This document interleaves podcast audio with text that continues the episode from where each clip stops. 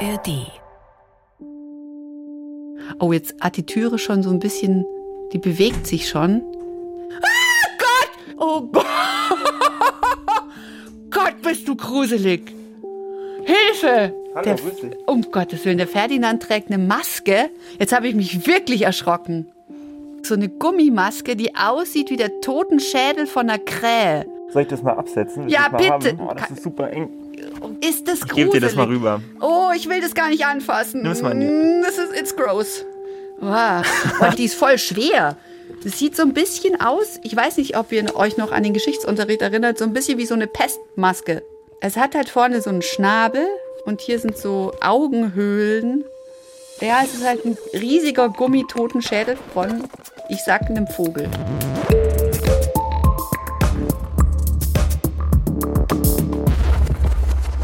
Ist das richtig? Ja, es ist eine Rabenmaske und sehr gruselig findet die auch äh, Fee Brembeck, von der die Maske kommt. Ich hatte tatsächlich am Anfang auch ein bisschen Angst. Vor allen Dingen, weil am Anfang gab es erstmal nur eine Maske und die hatte eine von den beiden anderen Darstellerinnen auf. Das heißt, ich musste die immer sehen und davor habe ich die ganze Zeit richtig Angst gehabt. Das fand ich total gruselig.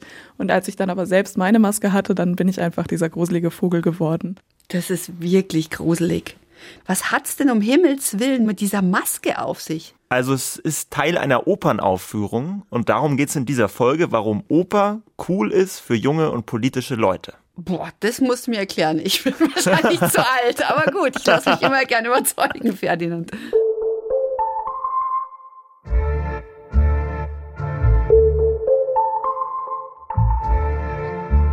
Hey, ich bin Caro Matzko und ihr hört Die Sache ist die, den Podcast über die Geschichten hinter den Dingen. Jede Woche besuchen unsere Reporterinnen und Reporter mich oder meine liebe Kollegin Ann-Kathrin Mittelstraß mit einem anderen Gegenstand. Und im Laufe der Folge klären wir dann, was hinter diesem Gegenstand steckt und was uns die kleinen und großen Dinge über die ganz großen gesellschaftlichen Entwicklungen verraten. Und das Besondere daran ist, ich habe vorher überhaupt keine Ahnung, was der Gegenstand ist und worum es gehen wird. Und heute ist BR-Reporter Ferdinand Mein bei uns im Studio. Und wir sprechen über das bislang gruseligste Ding, die gruseligste Sache, die mir hier untergekommen ist in meiner steilen Podcast-Karriere, nämlich eine Rabenmaske aus der Oper. Das Klischee ist ja, Oper ist ein Griff in die Mottenkiste, nur für ältere Herrschaften, die genug Geld haben, um das irgendwie für teure Logen, Operntickets auszugeben und natürlich auch für den Frack mit Einstecktuch und die dazu passenden Socken. Und dann schauen sie sich in Corsagen geschnürte Sopranistinnen an, die Männern hinterher weinen. Aber nichts da. Ich sage, Oper ist genauso zeitgemäß wie Deutschrap. Wie Deutschrap, okay, ja.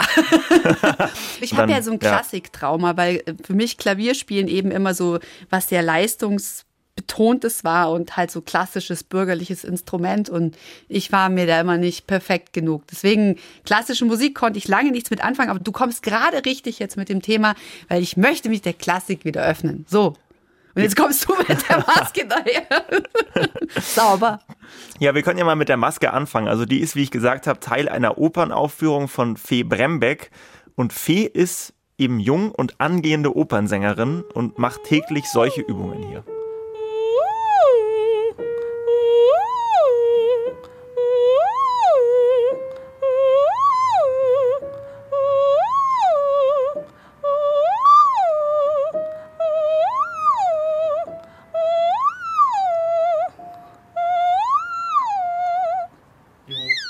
Ich habe neulich so ein Affenkind auf Instagram gesehen, das hat ähnliche Laute von sich gegeben und ich habe mir gedacht, wie kann ein humanoides Wesen solche Geräusche in der Tonlage? Ist ja beeindruckend. Sie ist ja an der Hochschule für Musik und Theater in Leipzig und dann muss man sowas wohl können, wenn man Opernsängerin werden möchte. Ja, sensationell. Ich fand vor allem diesen allerletzten Ton, diesen quietschenden. Den Ja. Willst du noch mal hören? Ja, bitte. Ja.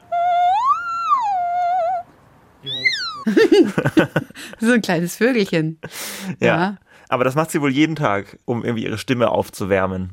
Also wenn man mit der Stimmlage ähm, politisch wird, dann kannst du auf jeden Fall die Scheiben im Regierungsviertel alle zum Zerbersten bringen. Fee ist auf jeden Fall Ende 20 und sie ist feministische Kabarettistin, also sie ist auch politisch. Sie ist nicht nur Opernsängerin, aber es ist ihr großer Traum schon immer gewesen, Opernsängerin zu werden. Ich weiß aber, dass ich so mit vier oder fünf im Fernsehen einen Bericht über eine Kinderoper gesehen habe. Und ich weiß, dass ich das so cool fand und dann meinen Eltern auch gesagt habe, genau das will ich auch machen, weil ich damals auch schon immer so meine eigenen Melodien erfunden habe und irgendwie mich dramatisch auf den Boden geworfen habe und selbst schon Oper gespielt habe. Das finde ich so sympathisch, was sie da erzählt. Aber wie schön, dass man gleich so einen Traum dann für sich entdeckt und genau weiß, das ist es. Ich wollte sie dann auch unbedingt treffen und bin nach Leipzig gefahren, mhm. wo sie gerade ist.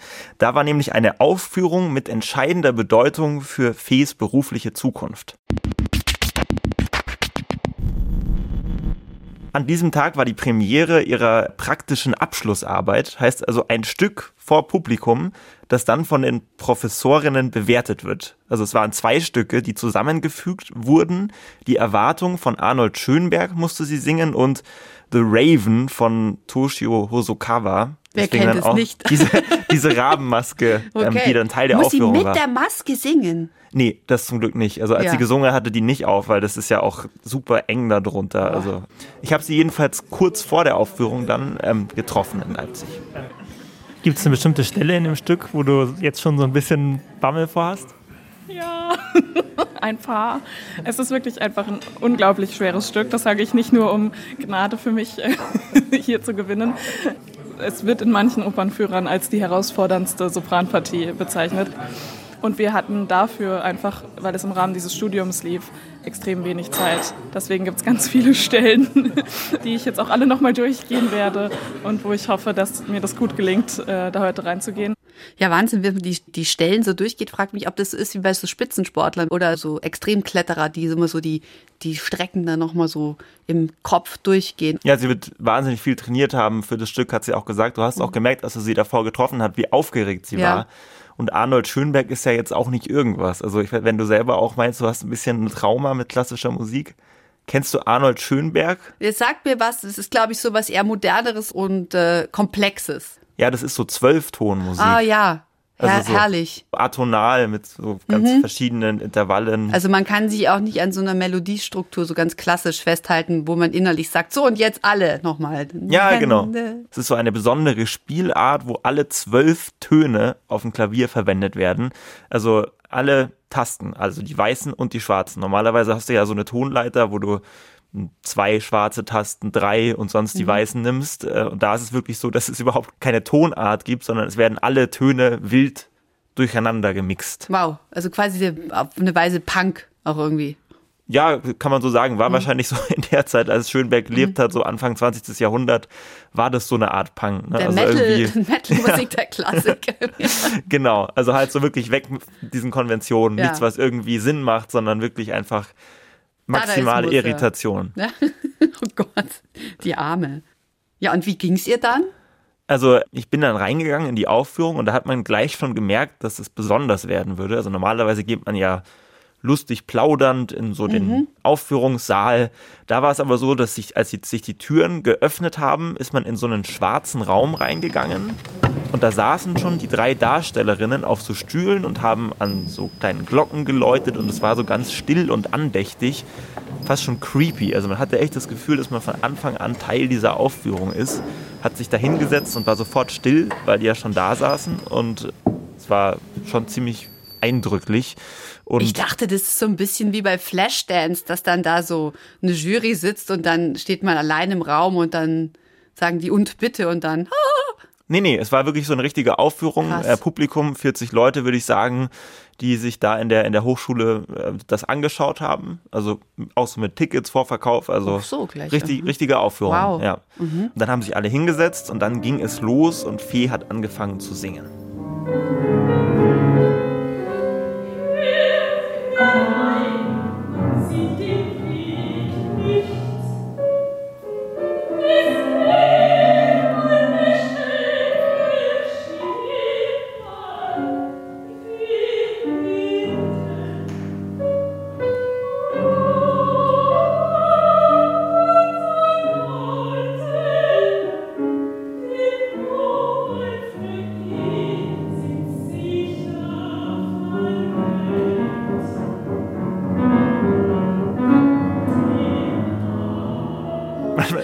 Versteht es erstaunlich gut eigentlich. Ich verstehe, ich weiß, es ist lustig, dass du sagst, man versteht es schon. Ich wollte gerade sagen, kannst du mir bitte die Untertitel einschalten? Das ist genau mein Problem, dass ich einfach kein Wort verstehe. Ich habe gerade schon so, die Nacht ist so fahl, hat sie gesungen. Aber vielleicht habe ich es jetzt auch verstanden, weil ich es schon einmal gesehen hatte. Ja, ich Ja. glaube, wenn man den Mund wenigstens sieht, dann kann man so ein bisschen von den Lippen ablesen. Das Gute ist ja, in den meisten Opern sind ja Übertitel da. ja? Also du kannst eigentlich, wenn du in die Oper gehst, ist es ja meistens so, dass du es nicht verstehst beim ersten Mal. Und dann kannst du mitlesen oben, was, was gesungen wird. Du siehst, ich war schon länger nicht mehr in der Oper. Echt? Gut. So ein bisschen wie beim Karaoke, dann, wo dann der Punkt so springt, dass man weiß, wo man ist im Text. genau. Also, weißt du, diese Glöckchen, der schwarze Raum, diese Masken, okay. Es könnte auch ein Video von, wie hieß er früher, Sido, der mit der Maske, so ein Deutsch-Rap-Video sein. Aber ganz ehrlich, Ferdi, schon eine recht steile These diesmal, mit der du aufwartest, dass es so zeitgemäß ist wie Deutsch-Rap. Ja, Oper. aber Pass mal auf jetzt. Jetzt bin ich mal gespannt, was du jetzt auspackst. Junge Leute sind jung, aber junge Leute sind ja nicht dumm. Im Gegenteil, Hirnforscher können es bestätigen, dass gerade junge Gehirne eigentlich sehr aufnahmefähig sind und man eher sagen müsste, ist die Oper was für alte Leute, kann man mit 80 noch das alles so gut vertragen und aufnehmen und einordnen. Ah, das war jetzt aber auch, wer, wer, wer war jetzt der Mann? das war Wolfgang M. Schmidt. Kennst du den? Das ist ein YouTuber und Podcaster. Seine Formate sind so die Filmanalyse, Wohlstand für alle, die 29er ist auch ein Podcast, äh, den er macht. Der erreicht vor allem junge Leute mit seinen Formaten und ist so eine ganz spezielle Figur. Der sitzt immer so im Anzug vor seinem Bücherregal in diesen Videos, hat aber 100.000 Abonnentinnen auf seinem YouTube-Kanal.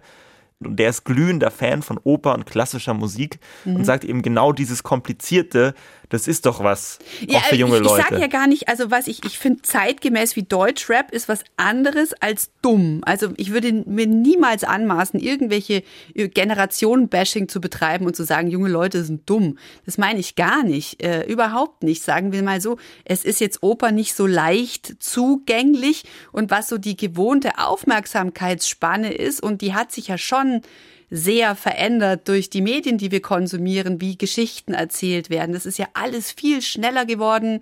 Wenn du jetzt mal so alte Krimis anschaust, da gönnen die sich so ewig lange Kamerafahrten wie so ein alter Benz durch die neblige Schotterebene der Isar donnert. Ja. Ja. Ähm, das ist ja ein anderes Erzähltempo und Oper ist ja zeitaufwendiger. Also ich war das letzte Mal, als ich in der Oper war, das war, war saß ich da drei Stunden. Klar, so Zwölftonmusik, sagt auch Wolfgang, ist jetzt vielleicht nicht der beste, niederschwelligste Einstieg in die Opernwelt. Aber auch das hast du gerade schon ein bisschen vorweggenommen. Oper ist schon eine Chance, dass Kunst und Kultur wieder ein bisschen tiefgründiger werden kann und dich vielleicht auch berühren und mehr herausfordern kann. Dies ermöglicht die Oper gerade deshalb so gut, weil man in diesem Raum ist, er ist abgedunkelt und wir sehen etwas, das sich auf der Bühne vollzieht und das uns aber direkt in den Kopf und ins Herz geht, aufgrund der Musik, aufgrund des Gesangs. Und da ist eigentlich die große Möglichkeit zu zeigen, es gibt noch so viel mehr als irgendwelche tanzenden Influencer bei TikTok. Ja, das finde ich jetzt aber, also man, es gibt ja auch irgendwie was dazwischen. Also ich kann ja sagen, ich fange an mit, mit TikTok, tanzende InfluencerInnen, das finde ich ja auch immer das so als Untergang des, des Abendländischen der Kultur finde ich es ja irgendwie auch total schwierig. Das hat ja auch seine, also es ist ja okay, dass es das gibt, ja. Aber dann gibt's ja noch da, was dazwischen, ja. Starlight Express, König der Löwen. dann arbeite ich mich vielleicht so langsam vor zu, weiß ich, warten auf Godot, um dann bei, bei der Zwölftonsause zu sitzen. Also the more you know. Ja, was ich jetzt auch spannend fand, du meintest ja vorher früher. Und früher war es ja so, so bis Anfang, Mitte 20. Jahrhundert, ähm, da war ja so dieses langsame, klassische Oper, das war ja so das Konventionelle, das Gängige, das war so das, ja, was das Establishment gehört hat. Und Pop und Rock, als es dann so Ja. kam, das war dann die Gegenkultur, das Ausbrechen aus diesem, diesem Konventionellen. Und Wolfgang M. Schmidt sagt jetzt, Achtung, steile These, Okay. heute ist es genau andersrum. Die neue Subkultur ist die Hochkultur. Denn es gibt nicht nur den Effekt, dass Pop, Rock heute omnipräsent sind, sondern auch die herrschende Klasse hat längst diesen Musikgeschmack. Man hat Umfragen gemacht unter CEOs. Inzwischen hören die Rihanna, Beyoncé, Eminem und so weiter. Und dort sind ja die Kartenpreise meist sehr viel teurer noch als in der Oper. Inzwischen sind da Leute sicherlich auch, die sich ein bisschen zeigen wollen. Das mag ja sein. Aber man geht auch oft in irgendwelche Clubs, um sich ein bisschen zu zeigen. Und Dennoch glaube ich, dass hier eigentlich sich so ganz clandestin eine Subkultur gebildet hat, derer nämlich, die diesen ganzen hochkommerziellen Popzirkus nicht mitmachen wollen. Das ist eine wirklich steile These. Ich kann es bis zum gewissen Grad nachvollziehen. Ich erinnere mich an irgendwie diese populistischen Auftritte von Andreas Scheuer. Party! Ja, genau, wo er als DJ Andy Scheuer dann irgendwie aufgelegt hat oder sich so rock'n'rollig ranschmeißt im ACDC-T-Shirt. Ja, ich oder mein, der Justizminister, der ist ja auch äh, Marco Buschmann, Soundcloud-DJ. Ja. MB Sounds. Ja, und ich meine, guck mal, die Krönungsfeierlichkeiten von Charles, ja, König Charles waren ja auch ein einziges Popfeuerwerk und ich meine, Obama hat ja wirklich einen exquisiten äh, Popgeschmack, das ist ja auch immer tatsächlich politisch, aber ich weiß nicht, ob dann man daraus sofort schließen kann, dass jetzt Oper die neue, also Subkultur, also eine Nische, d'accord. Da bin ich ja total mit einverstanden, dass es eine Nische ist, aber ich weiß nicht, ob das das ist, hat, für mich ist es schon immer noch so ein bisschen was Elitäres. Gegen Kleines Quiz für dich, was Oh. vielleicht nochmal die These ein bisschen untermauert. Okay, cool. Also, Frage 1. Wie viel hat das teuerste Ticket für Beyoncé im Mai in Stockholm gekostet? Buh, 500? Laut dem Magazin Rolling Stone 2958 Euro. Oida. Und was kostet Oper, die zweite Frage, für Menschen unter 30 in München? Dank ähm, unserer Steuern und äh, staatlicher Bezuschussung 15? 10 Euro. Ah, was, ja. Ja. Schnäppchen. Letzte Frage ist, wie viel Prozent der Menschen in Deutschland finden, dass man kulturelle Angebote wie die Oper für zukünftige Generationen erhalten sollte? 90. Ja, 91 Prozent. Laut einer repräsentativen Umfrage. Ja, das ist aber auch natürlich so ein bisschen sozial erwünscht, ja. Das will man dann natürlich, ja. Gutes von Gästen muss erhalten bleiben. Das sagen alle selbstverständlich. Bin total dafür, das gehört ja irgendwie dazu. Das ist ein öffentlicher Raum und das muss bespielt werden. Und Goethe war auch schon hier und das darf man darf nicht in Vergessenheit geraten. Aber ob man dann auch hingeht, ist ja die nächste Sache. Genau, das zeigt die Umfrage nämlich auch von der Bertelsmann Stiftung. Ein großes Problem, wie du sagst. Zwei Drittel der Menschen interessieren sich nämlich gar nicht laut dieser Umfrage für oder kaum für Oper und klassische Musikkonzerte. Vier von zehn jungen Erwachsenen, steht dann auch in der Umfrage, haben auch das Gefühl, dass das Angebot sich gar nicht an sie richtet. Und Menschen wie Fee Brembeck wollen eben genau das verändern. Ich finde schon, dass Oper irgendwie was, also doch nochmal was ganz Besonderes ist. Ich habe überhaupt nichts gegen Popmusik und auch nicht gegen Hip-Hop. Ich höre beides. Aber ich finde auch, dass Oper doch nochmal anderes und, und für mich zumindest anrührenderes zu bieten hat. Die Musik bewegt sich ja in ganz andere Sphären, auch wie in diesem abgefahrenen Schönberg-Stück zum Beispiel. Aber ich finde, das ist total schön, dass man sich so monatelang mit was auseinandersetzen kann und sich da so reinfuchsen. Und am Ende versteht man dann die Musik und irgendwie nimmt sogar Melodien wahr und sagt, okay, cool, jetzt habe ich verstanden, was der Komponist, die Komponistin damit wollte. Ja, also Schönberg ist natürlich auch ein Extrembeispiel. Aber wenn ich jetzt zum Beispiel an meine Kinderkassette denke, die Zauberflöte erzählt von Karl-Heinz Böhm, da weiß ich bis heute noch, wie gesungen wird. Dies Bildnis ist bezaubernd schön, wie noch kein Auge je gesehen. Das ist schon extrem emotional. Das stimmt. Also wenn du jetzt sagst Emotionen, das ist ja spannend, weil das war auch genau das, worum es auch hauptsächlich in diesem Schönberg-Stück die Erwartung ging und was sie auch transportieren wollten. Das war ja so dieser schwarze Raum, diese creepy Atmosphäre, diese Maske, Gummimaske, ja. die Darstellerinnen, die das aufhaben und sich dann wie diese gruseligen Vögel bewegen. Mhm. Und da waren auch sehr, sehr viele junge Leute im Publikum. Klar, vielleicht lag es daran, dass es an der Hochschule war, aber die waren auch ganz andächtig gefesselt dann von dem Stück und Fee rannte auf der Bühne hin und her und singt diese verrückten Intervalle. Also da lief einem schon so ein Schauer über den Rücken. Und dann auch dieser Gesang ne? und diese unheimlichen Masken. Und ähm, auch, ja, das, wie wahnsinnig das ist, dass sie letztlich mit, mit ihrer Stimme ohne Mikrofon da steht und Ja, den ganzen Wahnsinn. Raum erfüllt.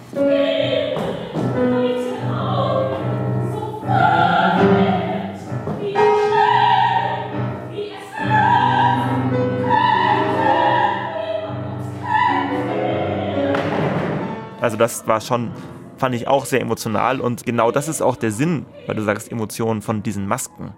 Diese Rabenmasken symbolisieren sozusagen die Trauer, die da sitzt und die sagt, du musst dich mit mir auseinandersetzen. Irgendwas ist passiert oder irgendwas habe ich getan und jetzt muss ich mich damit auseinandersetzen. Ich kann davor nicht weglaufen. Das holt mich immer wieder ein.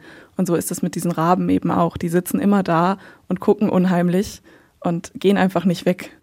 Das finde ich wiederum einen ganz guten Ansatz und das finde ich tatsächlich auch sehr zeitgemäß und für eine junge Kultur, weil ja auch die psychischen Erkrankungen so hochgegangen sind bei äh, den jungen Leuten auch durch Corona, gerade in dieser Alterskohorte. Absolut und dieses Trauma und diese Trauer, auch wenn ich, ich habe den Text am Anfang auch nicht verstanden, aber du merkst ja irgendwie, was vermittelt werden soll und denkst dann vielleicht an was, was für dich irgendwie traumatisch oder traurig war. Eigentlich ein schönes Sinnbild, dass man sagt, du musst dich mit den Dämonen mit deinem inneren dunklen Lord auseinandersetzen. Nimm doch die Maske nochmal, die liegt hier die ganze ja, Zeit so. Ich, ich versuche dir immer so rüberzugeben, ja, aber er schiebt mir du willst sie immer nicht, so immer nicht nehmen. Ja, oh Gott. Pass auf, ich, ich ziehe jetzt diesen schrägen Vogel an. Ich setze jetzt diesen Mikrofon ab. Oh boah, Gott, ja, jetzt schon, bin ich da boah, drin. Das sieht aber echt gruselig ja, aus. Ja, sieht voll. Was meinst du, warum ich vorhin so geschrien habe, als du reinkamst? Ich war wirklich. Oh ich habe mit einigen gerechnet. Sieht aus wie aber der Pestdoktor. Ja, ja, es hat was natürlich und deswegen passt der Rabe auch so. Es hat ja wirklich was von einer Pestmaske. Kannst du ja auch wieder absetzen. Nee, jetzt Ich glaube, sonst, sonst kann ich die Folge nicht zu Ende. Na, es ist wirklich, es ist schon sehr gruselig, ja. Es spielt halt sehr archetypisch mit unseren Ängsten und die Oper ist halt schon sowas Hochdramatisches, wo es um die großen Dinge geht, ja. Liebe, Verrat, oftmals irgendwelche inzestuösen Verhältnisse und natürlich der gute alte Gevatter Tod. Da spielt ja auch diese Maske natürlich drauf an. Es konfrontiert uns schon so Momento Mori-mäßig mit der Endlichkeit. Was ich halt immer an so Präsenzveranstaltungen toll fand, ist, wenn du wirklich diese unmittelbare körperliche Erfahrung dann halt hast, dass jemand vor dir steht wirklich und äh, schwitzt und sabbert und ähm, du siehst Spucketröpfchen fliegen. Es hat so eine digitalen Veranstaltung viel voraus, weil das eben so körperlich ist. Und das ist, finde ich, schon wichtig, dass das nicht verloren geht. Oder ja. hat es dich auch, dich, dich hat es doch sicherlich auch total äh, gerissen, ja, wenn dann also, jemand so vor dir hin und her rennt und äh, du siehst, wie körperlich diese Person arbeitet. Absolut. Aber es, ist, es ist ja auch ja. dieses Stück von Schönberg. Also da geht es um eine Frau, die durch den Wald irrt, Gott. auf der Suche nach ihrem Geliebten und plötzlich stößt sie dann mit dem Fuß gegen etwas Kaltes, Ekliges und stellt dann fest, dass es eine Leiche ist. Von ihrem Geliebten? Genau. Um Gottes Willen. Das ist aber eine gruselige Geschichte. Ja, und eine Geschichte, die auch nach hinten losgehen kann, natürlich bei diesem Plot in Sachen zeitgemäße Oper, sagt Fee. Ich finde, wenn man sich dieses Schönberg-Stück anschaut, dann hätte man da auch total in die Klischees reingehen können. Das ist so eine eifersüchtige Frau, die dann irgendwie anfängt rumzuschreien, dass es eine andere Frau gibt und sagt, ich habe nie jemand anderen mehr geliebt als dich und du warst meine ganze Welt. Und da könnte man total so eine schwache Frau im Nachthemd inszenieren. Aber nie. Also wer hat ihn jetzt diesen, diesen den, den, den Buben umgebracht? Ja, das bleibt offen in, Ach in so. der Inszenierung. Also es, es könnte sozusagen, das dass sie selber das war. Ja, könnte das natürlich auch bedeuten, ja. Dass sie im Wahn, im Eifersuchtswahn ihn.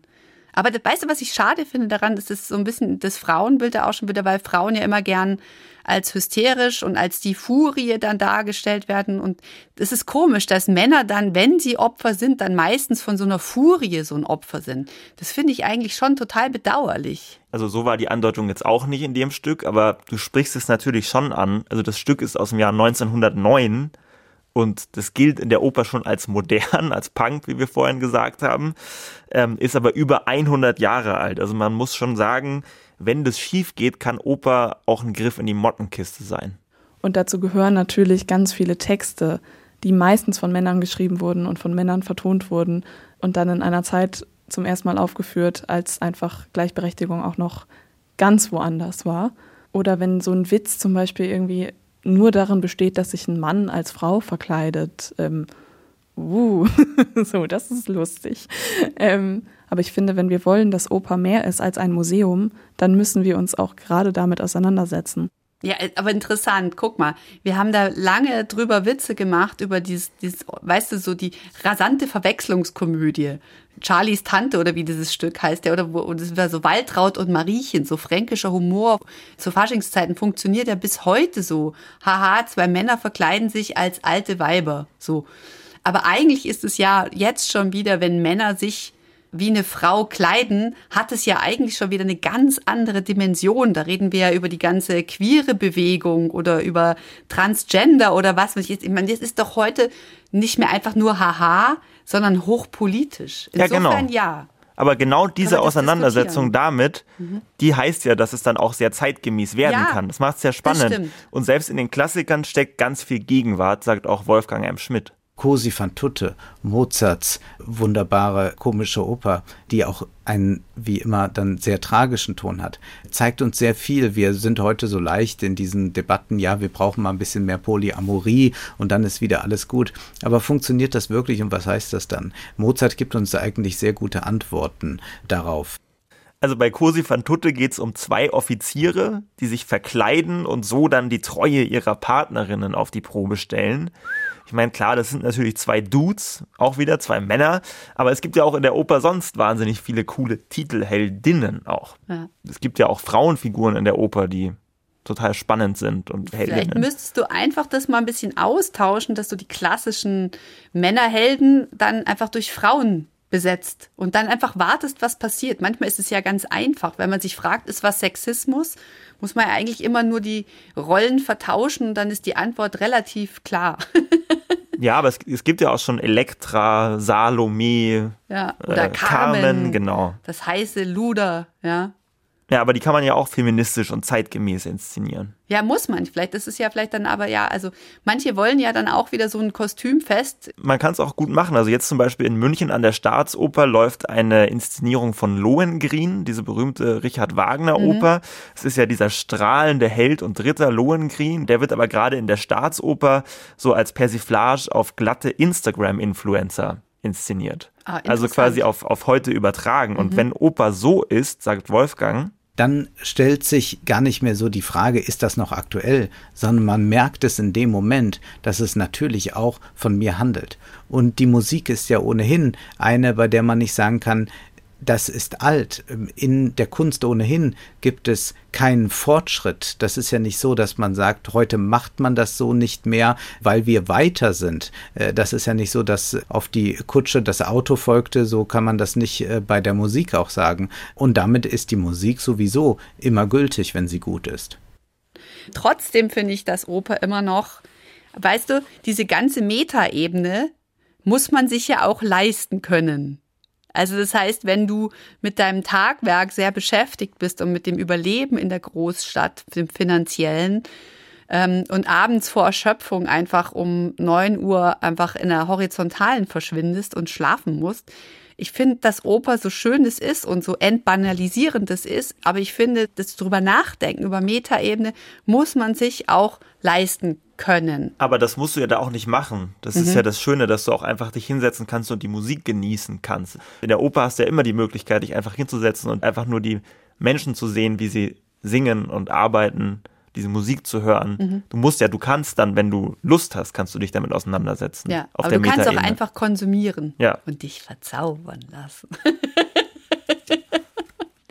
Apropos Metaebene, wenn ihr ganz günstig auf der Metaebene abhängen wollt und dafür keinen Cent bezahlen wollt, dann haben wir hier einen heißen Hörtipp für euch.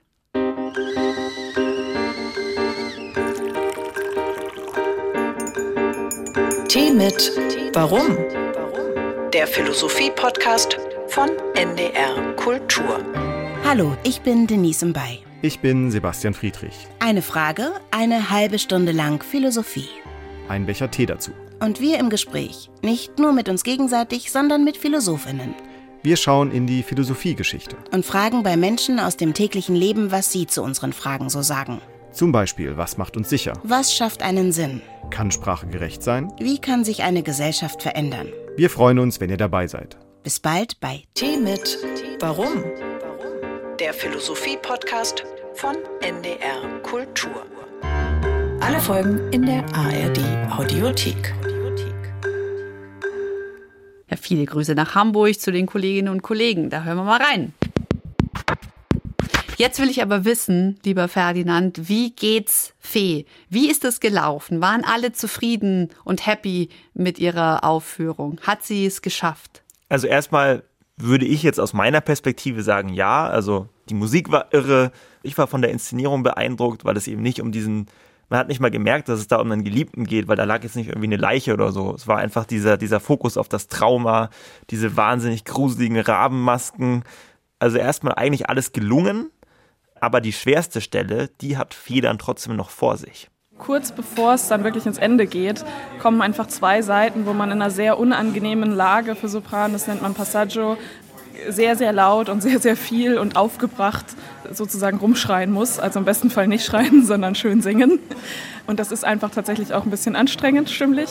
Und dann wird es nochmal ganz ruhig und rhythmisch, aber nochmal ganz kompliziert und die Töne ergeben wie vorher auch schon keinen Sinn.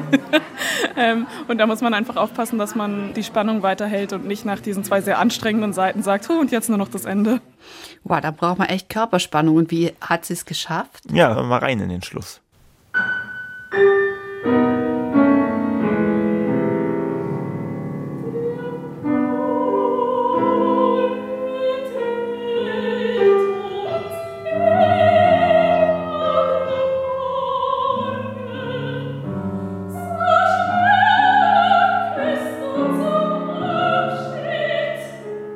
Also sie steht ganz vorne Ja. und singt es so, schaut ins Publikum rein. Also sie schaut einen auch an direkt Gott, ist alles und singt das. Das war schon sehr beeindruckend. Hast du mitgezittert, ob es alles passt? Ja, ja, ich war natürlich dann auch mit aufgeregt, Ja, voll, das weil man vorher auch hört, oh, jetzt klar. kommt der Schluss.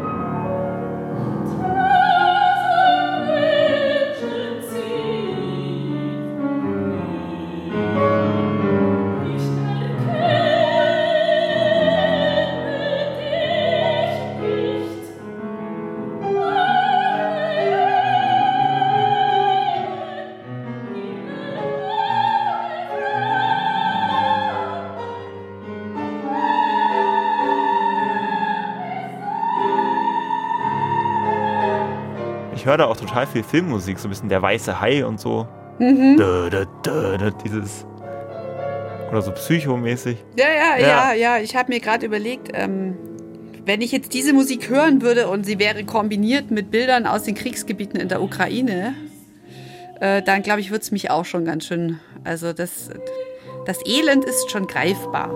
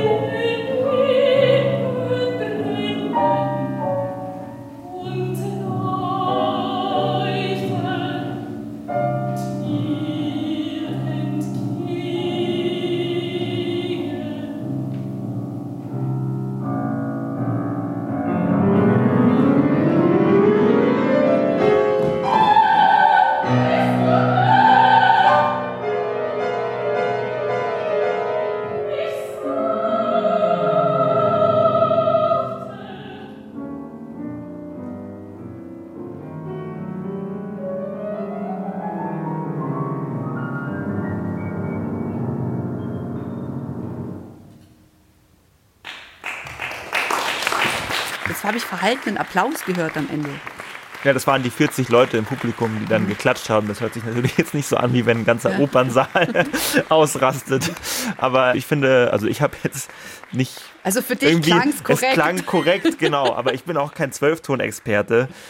Ich habe danach im Publikum mich auch noch mal ein bisschen umgehört, ähm, als es vorbei war, weil da waren ja interessanterweise die Professorinnen und die Studierenden, die anderen, die auch mehr Ahnung haben Oh. vielleicht von der Materie Ja. und wollte dann wissen, ob es wirklich so gut geklappt hat oder Das- ob ich mir das nur das will eingebildet ich habe. jetzt auch wissen. Ich fand es einfach nur phänomenal. Die Präsenz von der Sängerin, die Zuarbeit von den anderen, die Inszenierung musikalisch phänomenal. Also ich fand, ich habe die Fee schon öfter gesehen, dass sie enorm präsent war die ganze Zeit und auch, dass die anderen super auf sie reagiert haben, dass es perfekt zusammenklang. Ein tolles Gemeinschaftswerk eben. Das merkt man, dass die Atmosphäre da stimmt. Bin froh, dass ich es nicht machen muss. Das ist wirklich eine tolle und eine große Leistung gewesen und stimmlich brillant die ganze Zeit. Es war krass, ne, die Stimme zu hören so. Also es war schon aufregend gewesen. So das hört man nicht oft, würde ich sagen. Richtig gut. Also vor allem, es ging ja auch richtig lange, das ist schon beeindruckend. Ja, die Stimme. Ich hatte auch immer so ein bisschen, ich weiß nicht, ob es intendiert war, aber so ein schauriges Gefühl. Das war immer so ein bisschen, so ein bisschen creepy, würde ich sagen. Und ja, das fand ich schon, ja, war sehr angenehm. Angenehm creepy. Glücksfee, hä? Genau. Hat ja alles so funktioniert, wie sie sich eigentlich Ja, gedacht haben. ist doch perfekt angekommen, die Botschaft.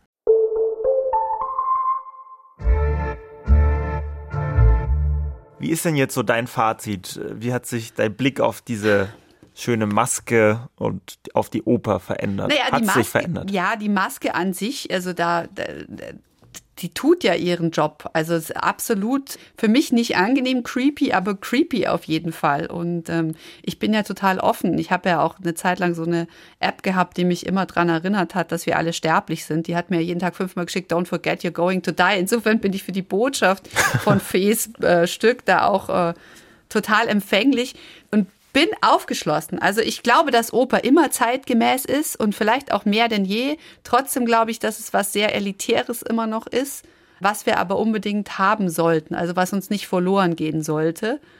Ähm, ob es massenkompatibel ist, wage ich dennoch zu bezweifeln. Aber ich gehe jetzt auf jeden Fall demnächst jetzt mal in diese Inszenierung in, in München in der Oper, die, von der du gesprochen hast. Also dieses Lohengrin hat mich jetzt da, da das interessiert mich, das, da muss ich hingehen. Ich muss auch auf jeden Fall äh, jetzt noch öfters in die Oper gehen. Mhm. Zwei Jahre habe ich noch Zeit für Tickets unter 30. 10 Euro. Lucky you. ja. Ich gehöre schon qua mit 40ern wahrscheinlich zur klassischen Abonnentenpublikum. Aber du bezahlst trotzdem nicht so viel wie für Beyoncé im Olympiastadion. Nein, ich bin ja voll überzeugt. Wann gehen wir in die Oper, Ferdinand? Eine Sache haben wir noch nicht geklärt. Ja. Das Stück wurde ja benotet. Ja. Erzähle ich dir nach den Credits. Oh, Mann. Na gut. Dann kommen hier die Credits.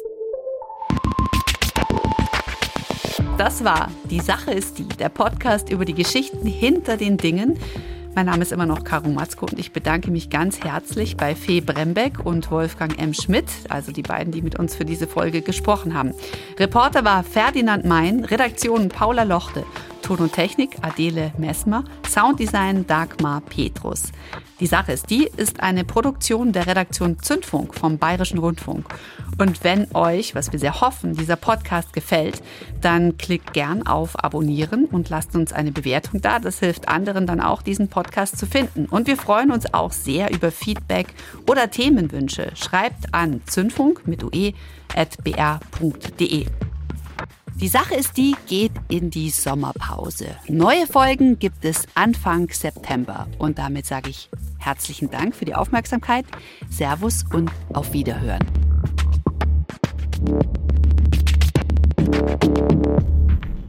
Wie ist denn das bei der Oper? Sterben am Ende eigentlich meistens alle oder Eigentlich schon, ne? Also Ja. irgendwie. Aber in dem Fall nicht. Trommelwirbel. Fee Brembeck hat nach dem Stück äh, relativ bald erfahren, was ihre Note ist. War ja ihre große Abschlussarbeit und sie hat eine 1,0 bekommen. Wow! Das freut mich. So viel Arbeit. Toll. Ja. Happy End.